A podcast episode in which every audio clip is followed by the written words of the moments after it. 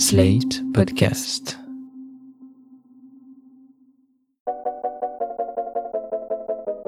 Bonjour et bienvenue dans Poire et Cahouette, le podcast de Slate.fr dédié à l'actualité des idées. Nous sommes toujours confinés, Jean-Laurent Casselli et moi.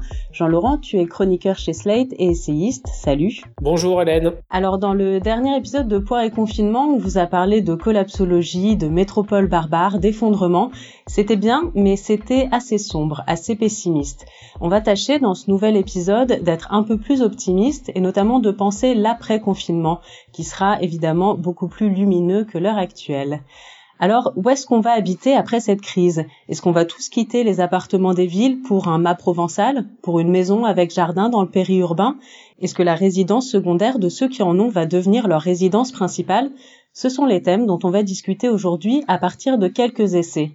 Mais on va commencer, une fois n'est pas coutume, par parler d'une étude. Elle s'appelle L'exode sanitaire, nouvelle manifestation de la sécession des catégories supérieures. Elle a été menée par la Fondation Jean Jaurès et Jean Laurent, tu y as participé avec euh, Jérôme Fourquet.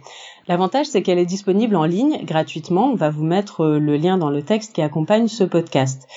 Il y est question des résidences secondaires et d'autres lieux que certains et certaines sont partis habiter à l'annonce du confinement. Jean-Laurent, toi qui as travaillé dessus, est-ce que tu peux nous en dire plus? Oui, dans les premiers jours euh, du confinement, de l'annonce du confinement, lorsque les Parisiens ont commencé à partir de la capitale et que la presse a relayé ses départs, on a donc lancé un sondage avec la Fondation Jean Jaurès et l'IFOP pour mieux cerner la population concernée et ses points de chute. Alors donc on a partagé ce sondage sur nos réseaux, Twitter, LinkedIn, ce qui a eu pour effet volontairement d'obtenir un échantillon avec beaucoup de Parisiens, beaucoup de cadres sup, beaucoup de membres des professions intellectuelles, c'est-à-dire en fait la population qui peut télétravailler et dont les membres étaient donc les plus susceptibles de faire partie de, de cet exode. Alors le résultat principal, c'est qu'on a mesuré que 17% de cet échantillon, donc de CSP plus parisien, a été parti. Alors c'est marrant parce que c'est à, à l'unité près le même euh, pourcentage que ce qu'Orange a calculé avec euh, les millions de téléphones de ses abonnés. Donc c'est un peu la, beauté de la statistique. Par ailleurs, ce qu'on en a retenu, c'est que ce taux de départ, il est supérieur à celui de la moyenne des Français. Dans un autre sondage, d'IFOP a montré qu'à peu près 4% des Français sont partis de leur résidence principale. Donc en fait, les, Parisiens sont plus partis, ce qui correspond à leur pratique en matière de vacances. Plus nombreux à partir en vacances que l'ensemble des Français. Et c'est comme si on avait retrouvé un petit peu cette pratique des vacances dans cet exode. On va retrouver cette euh, analogie avec les vacances dans les destinations.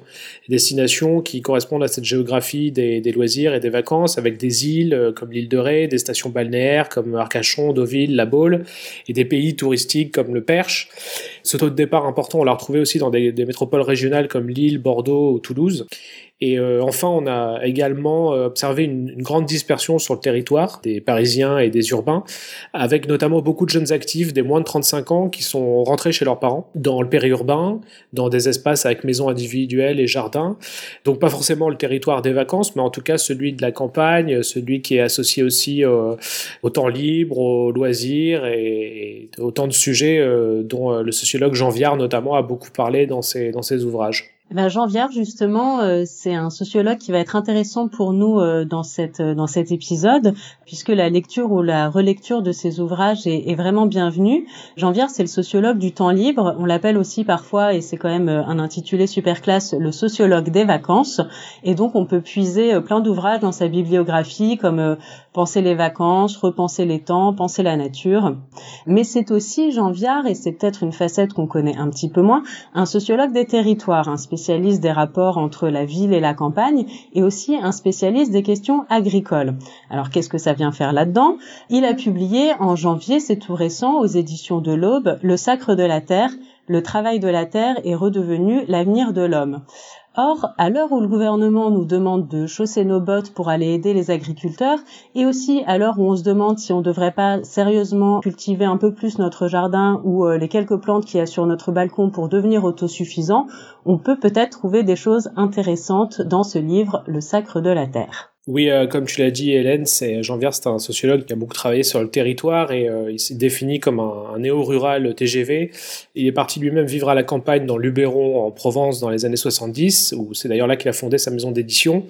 Et le, le, Sacre de la Terre, donc j'ai eu la chance de recevoir en service de presse avant euh, le confinement, euh, c'est un pavé, c'est en fait le recueil de cinq livres qui ont été publiés euh, de la fin des années 70 aux années 2010 et qui tous concernent les rapports entre la ville et la campagne, entre les paysans et les citadins. Et à travers ces lectures, on suit euh, l'évolution de la société française dans son rapport à la nature. Alors la première grande évolution qu'il constate, c'est que l'opposition entre la ville et la campagne a en fait disparu. On appartient tous désormais à la même société urbaine diffuse, c'est-à-dire qu'il n'y a plus de culture traditionnelle du village qui aurait son mode de vie distinct, avec son folklore, euh, ses habitudes. Au contraire, les, paysans, les ruraux sont rentrés dans ce que Viard appelle la métaculture collective, qui réunit tous les Français autour du supermarché, de la télévision ou de l'école. Et donc vivre à la campagne aujourd'hui, c'est avoir les mêmes euh, modes de vie qu'à la ville, à quelques nuances près. En fait, les urbains ont fui la ville pour se rapprocher de la nature, et dans le même temps, les agriculteurs se sont en quelque sorte rapprochés du mode de vie urbain. Et donc les deux populations ont tendance à se ressembler de plus en plus. Est-ce que du coup, ça veut dire que notre relation à la nature a changé pour tout le monde, pas seulement pour les agriculteurs, mais aussi pour les urbains? Oui, complètement. En fait, c'est le regard de toute la société qui a changé sur la nature. Et euh, Viard date cette inversion des tendances aux années 60.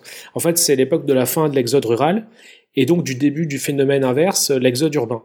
C'est-à-dire qu'à partir de ce moment-là, la campagne, euh, qui est de plus en plus éloignée du quotidien d'une majorité de Français, la campagne commence à être publicisée, comme il l'écrit, c'est-à-dire qu'elle est mise en désir, elle devient un spectacle, un loisir, un lieu de promenade. Donc les espaces ruraux voient euh, leur population augmenter après avoir perdu des habitants pendant des décennies, et ils deviennent des espaces résidentiels et plus seulement des espaces de production.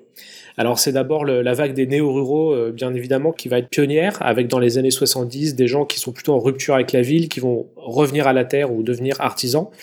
Et puis il y aura la vague des, résidents temporaires ou des résidents secondaires, qui sont des gens qui viennent le, week-end euh, à la campagne, où ils ont acheté une, maison. C'est parfois des, enfants du pays qui sont partis étudier et travailler à la ville et qui reviennent, euh, qui reviennent sur le, lieu de leur, de leur enfance de leurs racines. Et puis il y a, il y a la, grande vague des périurbains, des, des rurbains comme on les appelait à l'époque, qui sont des gens qui, eux, vont partir vivre à la campagne, en maison individuelle, mais vont rester dans le giron de la ville, ne vont pas couper euh, les ponts avec la société urbaine, mais vont continuer à travailler en ville, mais par contre vont avoir un mode de vie de plus en plus, de plus en plus champêtre. Donc une partie des espaces ruraux euh, rajeuni, s'est renouvelé, et on peut comparer cette, cette évolution à, la gentrification d'une partie des, centres-villes. On a aussi assisté à une gentrification de la campagne, en tout cas d'une partie de la campagne, celle qui est jugée la plus authentique, la plus belle.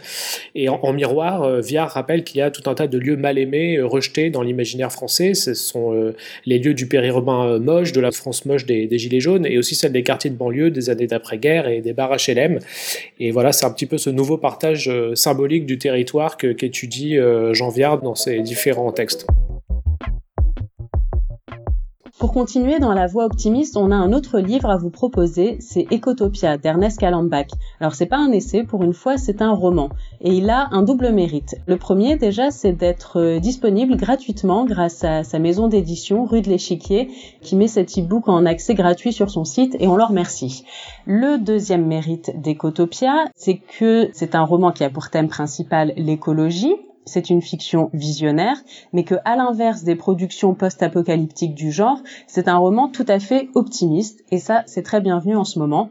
Jean-Laurent, je crois que tu l'as lu tout récemment. Oui, Ecotopia, c'est un livre initialement publié en 1975 par Ernest Callenbach, qui est donc un journaliste américain et militant écologiste. Livre qui a reçu un grand succès euh, à l'époque. Et l'auteur imagine dans Ecotopia que trois États de la côte ouest des États-Unis, la Californie, l'Oregon et l'État de Washington, ont fait sécession pour construire une société écologique radicale, une société qui a renoncé à la croissance et qui vise l'état d'équilibre avec l'environnement. Alors donc Ecotopia, c'est une société qui ressemble un peu au San Francisco des années 60 pour ses mœurs hippies, son mode de vie communautaire et son folklore New Age. Ecotopia a quand même San Francisco et Portland, qui sont les deux villes les plus hipsters des, États-Unis. Euh, ça ressemble aussi un peu à la Scandinavie pour l'égalité homme-femme, qui est respectée. D'ailleurs, le parti qui est au pouvoir s'appelle le Parti de la survie et il est dirigé par des femmes. Il y a un côté aussi dans Ecotopia euh, très civique et discipliné des habitants euh, qui, trient scrupuleusement leurs leurs déchets, euh, ce qui est pour les années 70 quelque chose d'assez d'assez étrange du point de vue d'un Américain. Et puis ça ressemble aussi un peu au Paris d'Anne Hidalgo avec des rues végétalisées, des voitures qui ont disparu et des services de vélo en libre service un peu partout.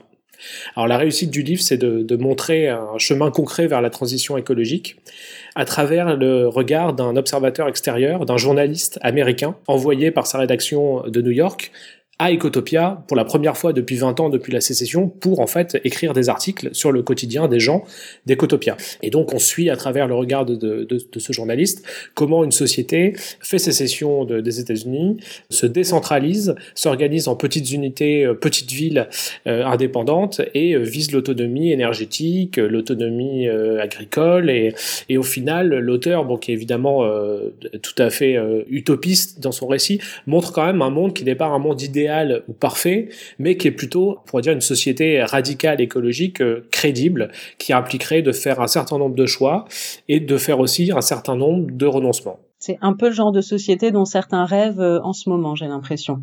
Donc euh, ce sera bienvenu de, de découvrir ce livre Ecotopia, dont on vous mettra aussi les références dans le texte qui accompagne le podcast. Et puis on va vous recommander euh, deux autres ouvrages pour euh, pour terminer notre sélection de ce poire et confinement. Deux ouvrages ou plutôt deux auteurs qui sont particulièrement pertinents dans la période actuelle. Le premier c'est Bruno Latour qui est philosophe et anthropologue dont on entend beaucoup parler en ce moment puisque le cœur de sa recherche c'est la crise écologique. Ces ouvrages sont assez denses mais vous pouvez commencer par découvrir ses tribunes, ses interventions à la radio qui sont nombreuses en ce moment parce que euh, c'est quelqu'un de vraiment très demandé et son regard est, est absolument indispensable. Oui, c'est assez incroyable. Il y a un vrai retour de hype. Euh, Bruno Latour en ce moment, euh, je l'ai vu euh, lors de son passage à quotidien chez Yann Barthès avec sa casquette américaine. C'était assez assez marrant comme moment de, télé. Je vois de plus en plus ses, papiers, ses articles tourner sur les réseaux. Il séduit une nouvelle génération de militants et il a un petit peu un côté Greta Thunberg des, des, plus de 60 ans quoi. donc je pense qu'on va de plus en plus parler de lui et ce sera probablement une figure de l'après-crise euh, importante. Et puis un dernier auteur que vous pouvez rajouter sur votre liste de lecture, c'est Pierre Charbonnier. Il vient de publier chez La Découverte Abondance et Liberté, une histoire environnementale des idées politiques.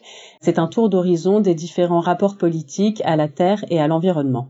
Et voilà, on touche à la fin de ce poire et On espère que dans le prochain numéro, on pourra reprendre notre forme initiale de débat, mais si tel n'est pas le cas, vous inquiétez pas, on a encore plein de recommandations de lecture à vous faire avec Jean-Laurent Casselli. Retrouvez Poire et sur slate.fr ou sur votre application de podcast préférée. Si vous avez aimé notre émission, n'hésitez pas à vous abonner, à nous mettre 5 étoiles et à en parler autour de vous.